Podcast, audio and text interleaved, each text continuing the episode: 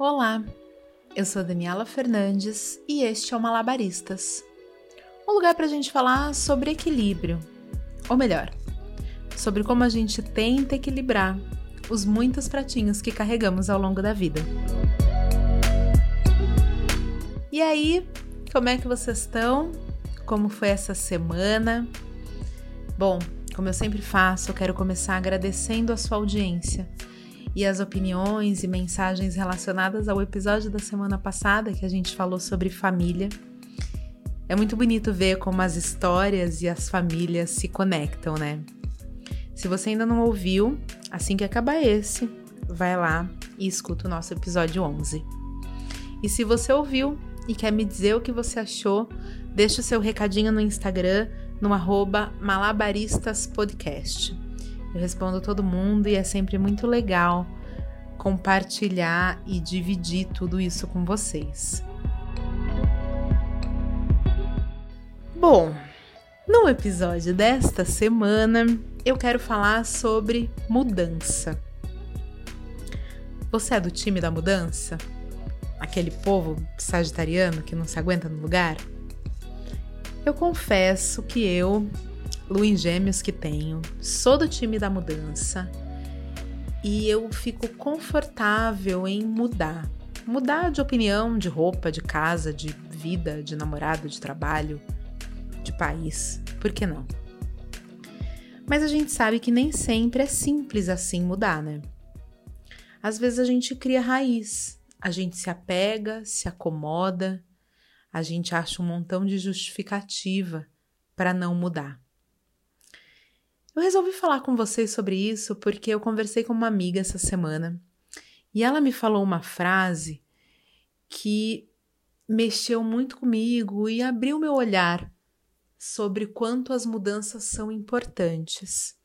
Essa frase dizia assim: se você não se movimenta, você não sente as correntes que te prendem. Forte, né? E é isso mesmo. Olha como é verdadeiro. Quantas vezes a gente se vê preso em alguma situação, num relacionamento, num emprego, numa amizade, coisas tóxicas que nos fazem mal, mas que a gente já está tão acostumado que a gente sequer se dá conta da urgência da mudança. Esse medo, essa aversão que a gente tem à mudança, eu acho que ele surge no desconhecido, né? Em ir para um lugar que a gente não sabe como é. Como que vai ser? O famoso e se. Mas e se a gente usasse a imaginação, que projeta tantas coisas ruins e negativas, para projetar coisas boas? E se a gente conseguir imaginar como vai ser incrível um emprego novo, ou ter mais dinheiro, ou ser mais livre, ou mudar de cidade, enfim, mudar.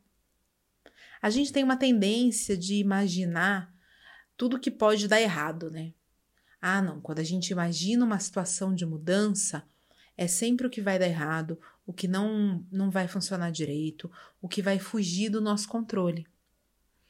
E eu tava ali, aqui hoje, lendo e pesquisando algumas coisas para a gente ter esse papo, e achei uma reflexão muito interessante. Os nossos ancestrais, que viviam na caverna, aprenderam a necessidade de se precaver. Naquela época, ninguém era vida louca, né? Eles viviam com muita cautela, porque eles tinham que pensar no frio, na fome, onde que eles iam morar, como que ia ficar o clima, as estações, os bichos que tinham e por aí vai. Se eles não pensassem no que podia dar errado, eles eram pegos de surpresa e isso podia custar a vida deles. Quem não previa não sobrevivia. Porém, hoje em dia, né, meu amor, 2021, a gente tem condições um tanto quanto mais favoráveis. Aqui no Brasil, menos. Mas temos a gente consegue prever mais analisar melhor todos os cenários, a gente consegue projetar o que pode dar errado. E muito mais do que isso, a gente consegue projetar o que pode dar certo. Ou seja, aquele nosso receio de mudar não faz muito sentido, né? Eu acho que o grande segredo, como diz Priscila, minha terapeuta maravilhosa, é a gente trazer para consciência. O que, que significa isso?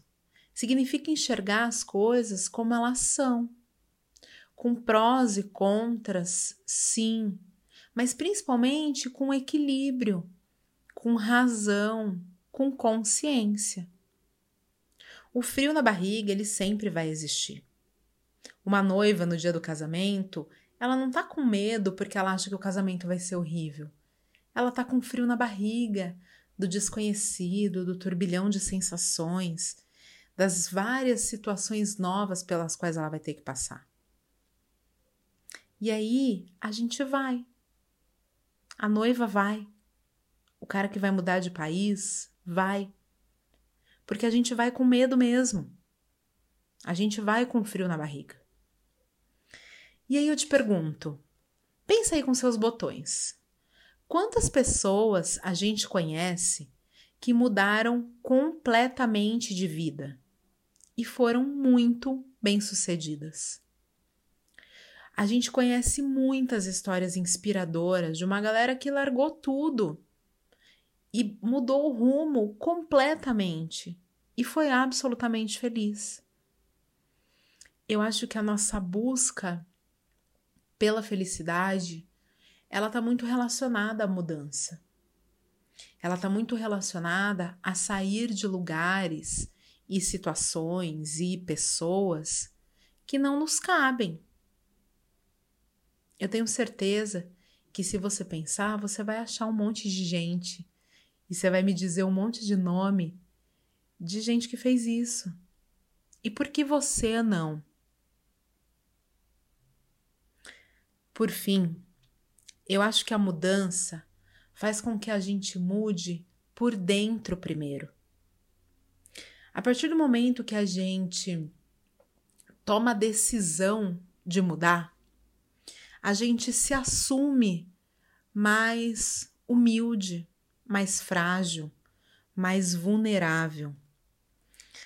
A gente sai daquele lugar de arrogância, de onipotência, de controlador. E a gente vai para o lugar da dúvida, do novo, da surpresa. E cara, olha que delícia! A mudança, ela se apresenta para gente como uma página em branco, uma história novinha que a gente pode contar a partir da nossa decisão. Só isso. Eu realmente acredito que tomar a decisão no nosso coração faz com que o universo conspire totalmente. Sabe aquela história? Eu, eu sempre falo isso e eu sempre vou dizer: o universo só diz sim. Se a gente toma a decisão no nosso coração de mudar, o universo vai ajudar a fazer essa mudança acontecer. E eu garanto uma coisa para vocês a gente se habitua, a gente se acostuma. A gente se machuca sim, mas a gente se cura. Porque nós somos adaptáveis. Porque a nossa vida é líquida, fluida, orgânica. A nossa vida é movimento.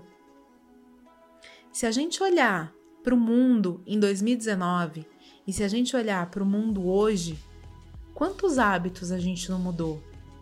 O tanto de coisa que a gente aprendeu a fazer diferente. E tá tudo bem. A gente aprendeu. E é isso, gente. Era sobre isso que eu queria conversar com vocês hoje. E o meu conselho, se eu estiver nesse lugar de aconselhar alguém, é movimente-se. Mude identifica, entenda o que te incomoda e muda. está completamente na sua mão. E eu não tô aqui dizendo se separa, muda de emprego, muda de casa. Não.